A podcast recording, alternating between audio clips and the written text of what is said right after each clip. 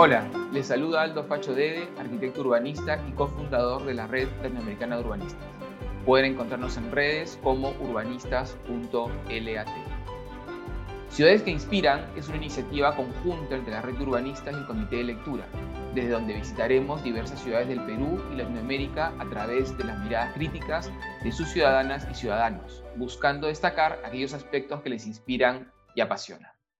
En el cuarto episodio del podcast vamos a hablar con Pedro Pesi sobre una ciudad que fue creada para resolver un conflicto de poder y mostrar al mundo los ideales de la nueva República Argentina. Nos referimos a la ciudad de La Plata, capital de la provincia de Buenos Aires, diseñada e inaugurada a finales del siglo XIX y que a casi 140 años de su fundación sigue estando a la vanguardia del urbanismo. Pedro es socio de la consultora de estudios y proyectos del ambiente CEPA, desde donde trabajó en la propuesta de candidatura de la ciudad de La Plata como patrimonio mundial ante la UNESCO y aportó al diseño de quizás el único código urbano contemporáneo que pretendió proyectar el desarrollo de la ciudad en coherencia con su valor urbanístico. Es doctorando en urbanismo, profesor de maestrías y en la Cátedra de Urbanismo de la Facultad de Arquitectura de la Universidad Abierta Interamericana de Buenos Aires y ha participado en más de 25 planes para ciudades en toda Latinoamérica y Europa. Además, me gustaría decir que decidí especializarme en urbanismo luego de trabajar algunos años con Pedro y el equipo de CEPA, con quienes aprendí a mirar las ciudades desde otra perspectiva y comprender lo fundamental que es aportar a que se desarrolle en equilibrio con el ambiente y sus ecosistemas. Así que Pedro lo considero, además de un gran amigo, uno de mis mentores. Hola Pedro, muchas gracias por aceptar nuestra invitación. Mi relación con La Plata viene desde aquel Congreso de Estudiantes de Arquitectura del 98, en el que no solo descubrí a la ciudad de Buenos Aires, desde mi punto de vista, una de las más hermosas del continente y para la que dedicaremos un podcast especial, sino también a la ciudad de La Plata, conocida como la ciudad de las diagonales y que representa el paradigma del urbanismo contemporáneo de los últimos siglos. Como dice tu padre, Rubén Pesi, La Plata resume muy bien las utopías del urbanismo neoclásico, las innovaciones del urbanismo moderno y justamente en ese equilibrio se muestra como el paradigma del urbanismo contemporáneo. Pero además, La Plata exhibe el sueño republicano de la entonces joven República Argentina, y plasma en su diseño las recomendaciones urbanísticas post pandemias del siglo XIX y XVIII. Cuéntanos un poco de esas cosas que te inspiran y te motivan a ser uno de los defensores y embajadores de tu ciudad. Bueno, eh, Aldo, primero gracias a vos, un amigo, y gracias a urbanistas.lat, que del red de la cual desde casi el inicio vos me invitaste a participar y trato de colaborar en todo lo posible. Y, más en un caso cuando tengo que hablar de mi, de mi ciudad, de la, de la que me costaría irme, de la que no pienso, creo, irme nunca, este, donde soy, como tú has dicho, un acérrimo defensor. Una vez, luego de dar una, una conferencia en, en La Paz, Bolivia, alguien me preguntó si yo pensaba candidatearme a alcalde, a intendente de La Plata, ¿no? De, porque veían que tenía como una especie de euforia casi hasta de transformador político, pero bueno, no, no, no me interesa la política, así que desde, por lo menos para ejercerla, este, pero sí, soy un, ferviente admirador de La Plata, eh, también en ese amor también un ferviente crítico, que pasaremos por algunas cosas. Y es cierto, la, la, la Plata es un proyecto moderno, eh, es el, cúmulo también de, la, de, la, de, las miradas, como dijiste, de las pospandemias de los, de los siglos anteriores, que eso se relaciona con toda la idea del higienismo, ¿no? que en el caso de Argentina venía con, con, una cantidad de prácticas y La Plata es un condensador, diría, de fue la oportunidad en esta idea de fundar una ciudad que le sacara la capitalidad de la provincia de Buenos Aires a la ciudad de Buenos Aires y que eh, de alguna manera equilibrara sistemas de temas territoriales y de poder que siguen siendo tan en boga en aquel entonces como hoy, ¿no? La idea de los territorios más equilibrados, de que no haya una sola ciudad que concentre las economías, bueno, ¿no? Esto pasaba también en finales del siglo XIX y La Plata es expresión de un intento de, de equilibrar ese territorio y lo otro interesante es que una vez que se toma esa decisión, eh, no pasa a ser, como en otros casos, simplemente un, vamos a llamarlo así, un amanzanamiento, una creación de manzanas, o, se repitió el esquema tradicional que, podíamos haber asumido, ¿no? todos los que fuimos influenciados por España, ¿no? de, las leyes de Indias, casi reproducirlas, que, perdón, casi contemporáneamente se seguían reproduciendo en otros sectores de Argentina y de Latinoamérica, sino que aquí se trajo eh, todo lo innovador que, estaba pasando en el mundo, que había empezado desde el barroco prácticamente, este, con experiencias desde las reconstrucciones de Londres, que tampoco fue total, fue apenas parcial, sectores urbanos de distintas ciudades, como puede ser París, etcétera, y que se habían empezado a dar también en América, en las ideas de ciudades, como puede ser eh, todo el plan de Washington, ¿no? Este, por nombrar algunas, y que luego incluso continuaría, pasará por La Plata y continuaría con variantes a otras experiencias, como pueden ser incluso hasta Canberra, la fundación de Canberra en, Australia. Y esta ciudad magnífica, que es La Plata, hay que también medirla, como tú dices, como un hito en una joven argentina que se quería mostrar al mundo,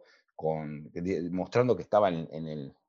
era una sociedad informada, que estaba culta, que no era ese territorio allá lejos, en ese sur eh, que se llegaba por mares indómitos, ¿no? y en parte, en parte una república todavía desierta, y, generar una ciudad que fuera de avanzada. Tanto es así, cabe recordar, y esto también de los orgullos que nos vamos guardando los platenses, ¿no? Eh, que en la exposición mundial de 1889 en París, en el momento de la Torre Eiffel, para decirlo,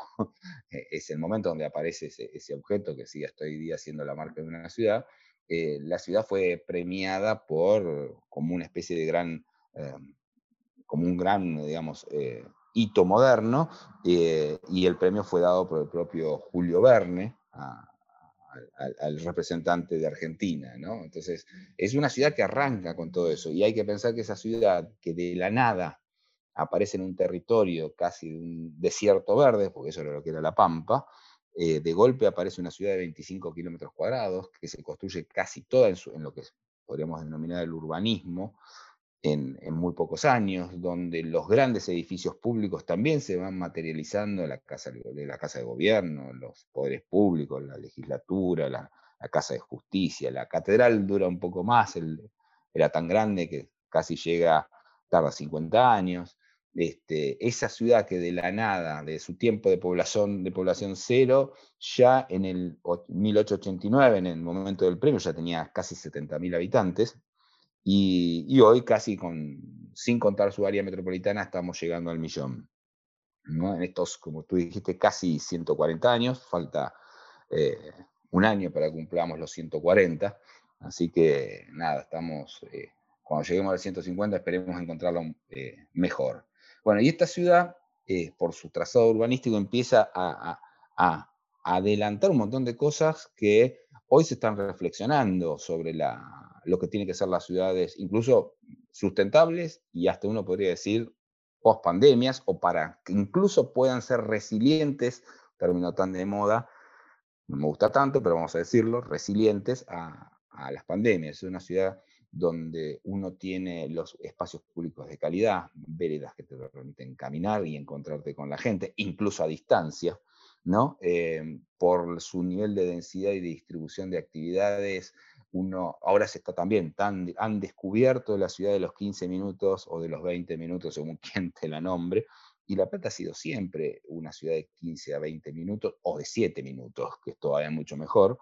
este, donde uno puede, o sea, yo soporté mi pandemia en, en pleno centro de la ciudad, con una gran ventaja para el que estaba en los suburbios o en ciudades dispersas, yo me despejaba haciendo las compras, con todos los cuidados que uno debe tener todavía incluso y debía tener, me despejaba yendo a una verdulería, podía elegir incluso hacer paseos distintos porque tengo tantas verdulerías a escala peatonal, o a una carnicería, o a un pequeño supermercado, o a una vinería, y en ese trayecto mantenía el contacto con la ciudad y mantenía el contacto con el espacio público, mantenía el contacto con algunos vecinos, con algunos parientes que me encontré de casualidad. Entonces esa ciudad del espacio público que siempre ha sido así, lugar de encuentro, lugar de reuniones, ¿no? lugar para que dos enamorados se, crucen en sus plazas ¿no? y den el primer beso y la tenías a 300 metros o para que una, la madre pueda llevar en el cochecito, ir a su bebé a esa plaza a no más de 300 metros, nunca no más de 300 metros donde vive. Este, esas, todos esos ideales, la distribución de los espacios verdes equitativa, escalada, los servicios públicos distribuidos, no hablo solamente de las cloacas y el agua, sino de servicios públicos como escuelas, seguridad, salud, eh, todo eso que hoy en los mejores manuales de urbanismo y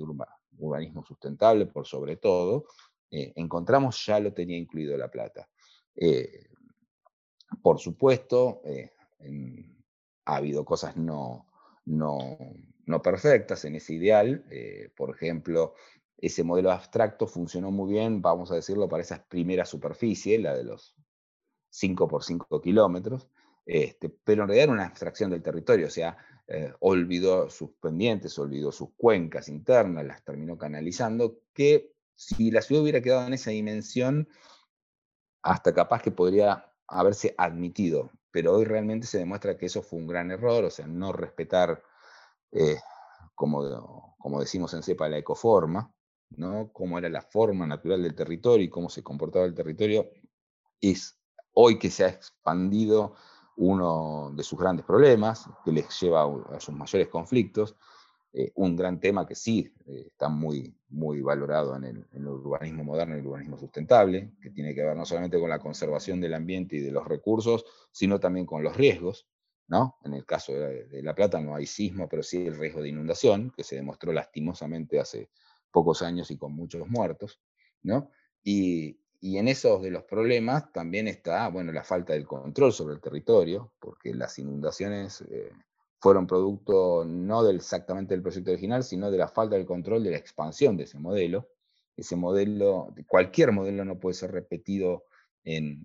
ni en sí mismo extendiéndose y multiplicándose, ni a otros contextos sin, sin obviamente revisarlo, analizarlo y reproponerlo. uno puede tener un patrón, pero no, es, no necesariamente es una copia y en este caso se hizo lastimosamente, y bueno, tuvimos los problemas que, que tenemos. Como otros problemas también eh, hay la imagen idílica de la ciudad de los primeros tiempos de casas bajas, este,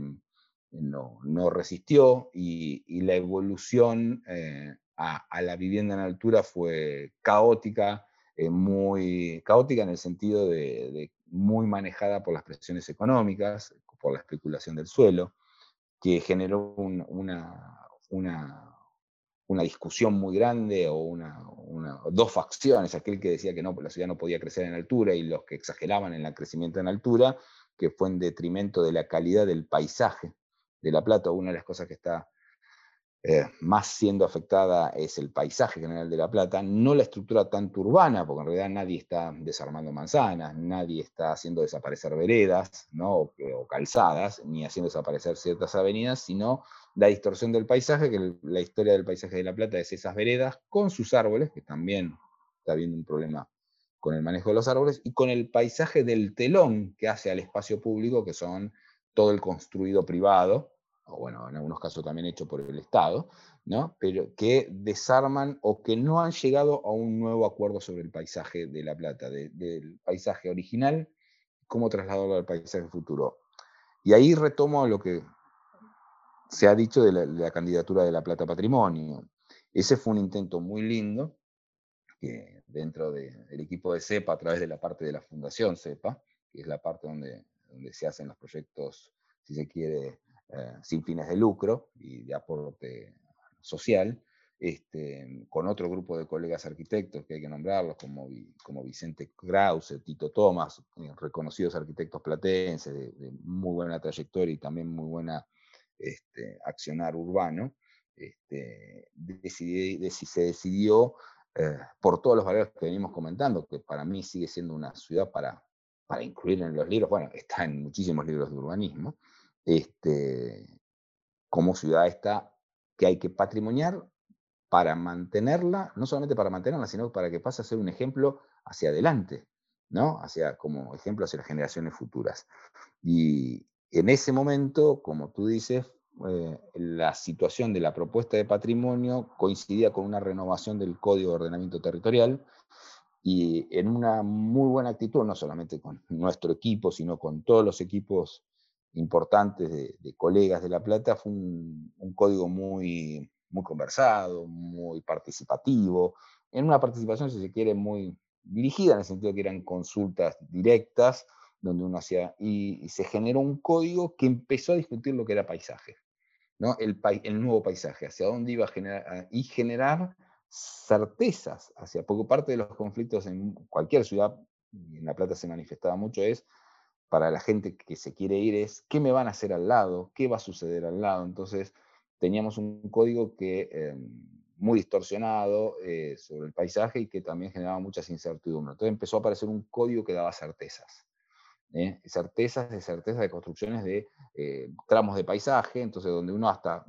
conociéndolos claramente, como debe ser un código, decidía, bueno, yo realmente me quiero ir ahí o me voy al otro lado, ¿no? Pero, pero hay certezas de lo que se iba a construir, de los destinos. Bueno,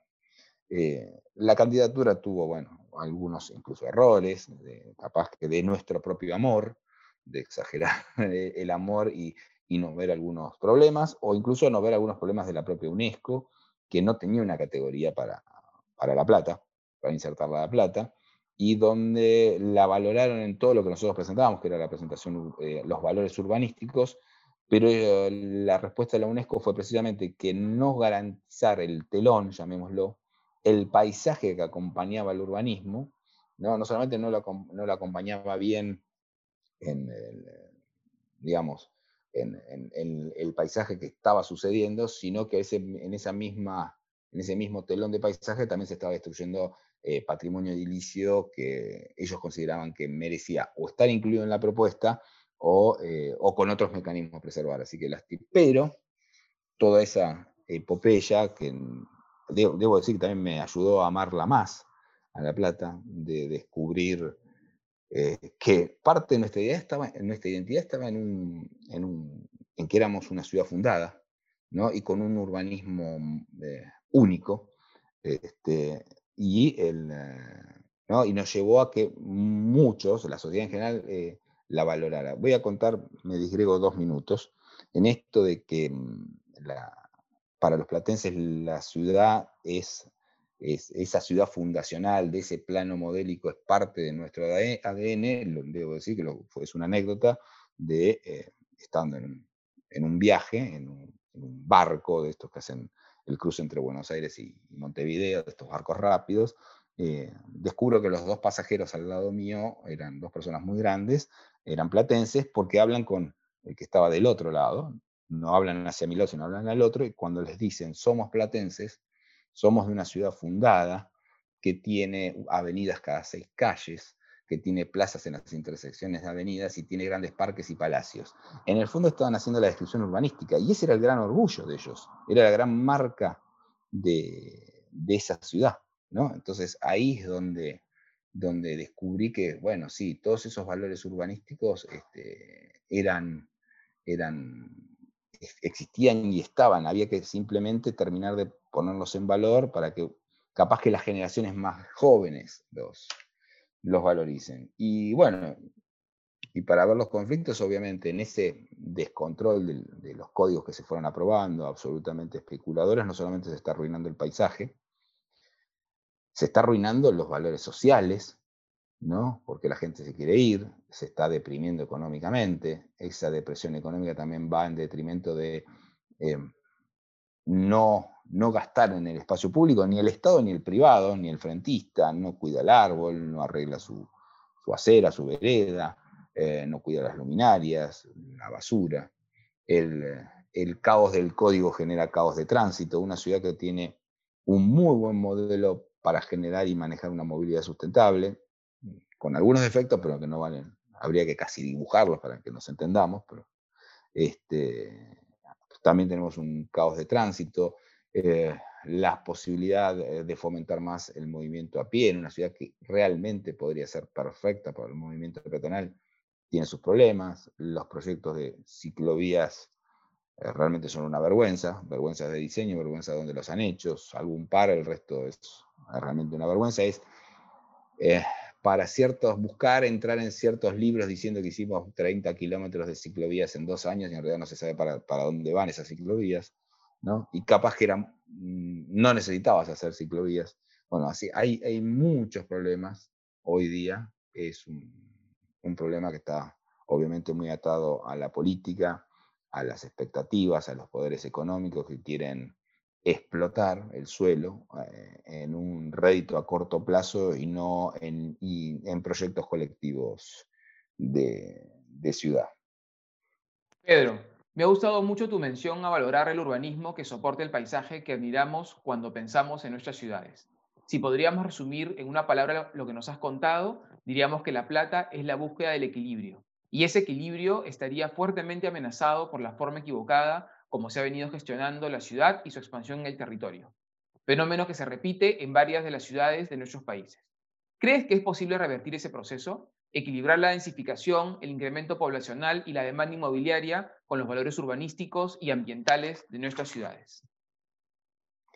Bueno, sí, Aldo. A ver, esto es un fenómeno que está pasando en todos lados. Está, está siendo producido por varias cosas. Uno es por la especulación inmobiliaria, por eh, buscando un rédito inmediato y no a largo plazo, por una falta a veces de comprensión de los gestores urbanos, ¿no? A veces es porque están presionados y a veces en nuestros contextos puede ser hasta entendible, hay demandas de, economía, de generar trabajo, etcétera, y uno a veces,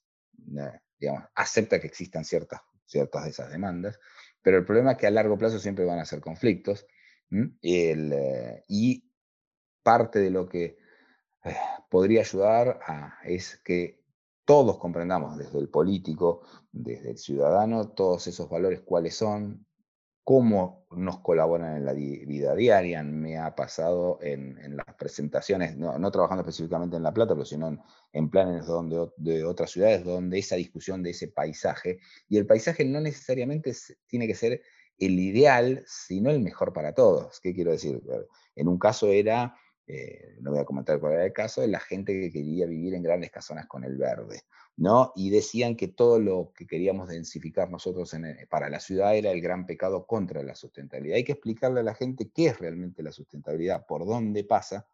para que entiendan que eh, el verdadero paisaje sustentable es otro, es distinto, no es ese de las casas idílicas en grandes terrenos con verde, sino que es el de ciertos niveles de densidad, de ciertos niveles de complejidad, pero que al mismo tiempo rescatan eh, valores naturales básicos, los, lo que nosotros en, nuestra, en mi trabajo llamamos los innegociables ambientales, que eso también los protege de riesgos, de, de mantenimiento de recursos, etcétera, etcétera. O sea, hay que comunicar mucho, que la gente aprenda, es un tema de aprendizaje. Y también en el caso de los profesionales tenemos que aprender a, terminar de escuchar lo que la gente quiere, es un trabajo mutuo, es un trabajo de acuerdos, no tiene que estar ni manejado solo por los privados, ni solo por el poder público, ¿no? Tiene que ser un producto de, acuerdos, ¿no? Entonces creo que de esa manera se va, se va a conseguir y cuando en, La Plata se logran esos acuerdos, de alguna manera algo de lo de patrimonio repercutió en ciertos acuerdos que siguen mantenidos intactos. Nadie más va, nadie, nadie va a tocar el espacio público de La Plata porque se sabe que ese es el gran valor, ni los grandes elementos estructurales de su urbanismo en el centro, pero también se aprendió que en la periferia hay que cambiarlos, hay que reajustarlos, hay que crear el paisaje de esa periferia y de las nuevas centralidades. ¿Es posible cambiarlo? Sí, muchísimas ciudades lo han hecho, muchísimas ciudades lo han hecho, este, en distintas maneras. Puedo hablar, si quiere, un caso propio, nosotros mismos trabajando desde el sector privado, generamos situaciones en, el área metropolitana de Monterrey que luego se transformaron en políticas públicas en Monterrey, en México, donde eh, un desarrollo que valorizó el espacio público, la peatonalidad y la densidad, cosa que parecía imposible en un México por el año 2010, eh, saturado de, problemas de narcotráfico, etc., hoy eh, se están multiplicando esos, proyectos y esto me lleva también a, esto que eh, no es los proyectos, en esto que una de las cosas más importantes es crear estos paisajes, esos lugares, y, y los lugares tienen que transformarse en experiencias. Entonces, mucha gente, eh, como vos mismo, Aldo, contabas cuando conociste La Plata, ¿no? Alguna vez alguien dijo, es fácil saber de urbanismo, nos dijo a nosotros, es fácil saber de urbanismo sustentable y de buen urbanismo porque vivís en La Plata, lo aprendiste. Y tiene razón. Este, la experiencia del urbanismo de calidad que aprendí viviendo en La Plata, viviendo, ojo, también viviendo en Buenos Aires u otras ciudades, ¿no? Eso es lo que uno tiene que empezar a aprender a decodificar y aprender a transmitir y aprender a plasmar en los proyectos. Eh, la, experiencia de la ciudad peatonal, en tramos peatonales de Buenos Aires, ni hablar en los centros eh, urbanos eh, europeos peatonales o algunas nuevas cosas que están pasando en Estados Unidos, donde uno vuelve la experiencia de volver a escuchar el ruido de las pisadas y no escuchar más el auto, ¿no? de volver a escuchar pájaros o de ver animales en, áreas urbanas adentro, en parques urbanos, eh, eso te hace repensar en que, bueno, esta es, es la experiencia que yo quisiera vivir todos los días, o la experiencia esta de una buena densidad con buena arquitectura que me permite vivir, este, caminar, comprar, encontrarme con amigos y no estar capaz que en una casa mejor, incluso con una piscina, pero donde tengo miedo de salir, si me olvidé de comprar algo, no tengo de comprarlo, tengo que agarrar el auto y capaz que está todo cerrado, ¿no? donde los tiempos que pierdo en, el auto y, el dinero que pierdo en el auto en trasladarme eh, desaparecen y, es todo paseo, es todo encuentros, o sea, el, tiempo del traslado es otra cosa, es un momento que hasta aprovecho para mirar vidrieras ¿no? y, hacer compras, así que creo que eh, hay que empezar a pensar y mirar más y transmitir más las experiencias, ¿no? Y cuando uno hace los proyectos o, luchar por proyectos o por intervenciones o por, mejorar ciudades, que apuntar también a esto, a estas experiencias este, que van a ser las que van a retroalimentar eh, las demandas de las generaciones futuras. Me quedo con este mensaje. Debemos aprender a decodificar la experiencia de los lugares que valoramos y ver la forma de transmitirla en las ciudades y espacios que habitamos. Como diría Italo Calvino en el libro Ciudades Invisibles, en realidad siempre he hablado de Venecia. En tu caso podemos decir que siempre estás hablando de La Plata. Finalmente, me gustaría dejar a nuestros oyentes un mensaje inspirador para que se animen a encontrarse y encontrar su identidad urbana en las ciudades que construyen y habitan. A ver, Aldo, obviamente, eh, no nos tenemos que dejar, eh, digamos, llevar por las imágenes negativas que vemos, por los, eh, por la desazón al ver lo que hacen la especulación inmobiliaria o la mala gestión política, sino que tenemos que eh, ir encontrando los lugares, los momentos e insistir en comunicar todo lo que se puede hacer en las ciudades y eh, todo lo que se debe hacer en las ciudades para movilizar a la gente a, que entre todos empujemos al cambio. Yo creo que hoy se puede, cuando, se empiezan a ver los cambios, se empiezan a dar eh, periodos virtuosos de, renovaciones en las ciudades. Conté el caso de, Monte, de Monterrey y podría contar también lo que está sucediendo desde hace por lo menos una década en Buenos Aires, para no irnos a, los ejemplos, si se quiere, más, eh, más ideales europeos, de contextos, si se quiere, económicos diferentes, o también de ciudades mucho más pequeñas, podría hablar eh, algo de Córdoba, o algunas aún menores todavía en Argentina o en, otros lugares de Latinoamérica, por, también pasando por Curitiba. Por ejemplo, Curitiba es un, lugar donde se dio ese círculo virtuoso y seguimos hablando de Latinoamérica, ¿no es cierto? Así que eh, no hay que desesperanzarse, eh, no hay que con, y tenemos que todos colaborar con, ese cambio, desde la actitud en lo urbano, desde cómo se, si tiro o no el papel, si levanto o no eh, la caca del perro, desde también forzar a estar en la calle, porque muchas veces la calle la abandonamos o el espacio público la abandonamos por el miedo y eso genera peores situaciones, sino em, tratemos de volvernos a encontrar en la calle, de generar cosas para la calle, de, de, volverlo a invadir el espacio público para que vuelva a ser de todos. Creo que eso sería lo que tenemos que buscar. Muchas gracias Pedro por tu tiempo. Espero que esta rica conversación anime a quienes nos están escuchando a darse una vuelta por la ciudad de La Plata cuando estén de paso por Buenos Aires. Para quienes estén interesados en profundizar sobre la relación entre el urbanismo y las pandemias, pueden revisar el artículo de Pedro publicado en urbanistas.lat. Por mi parte, me despido hasta una nueva visita a aquellas ciudades que nos inspiran y apasionan. Muchas gracias por escuchar.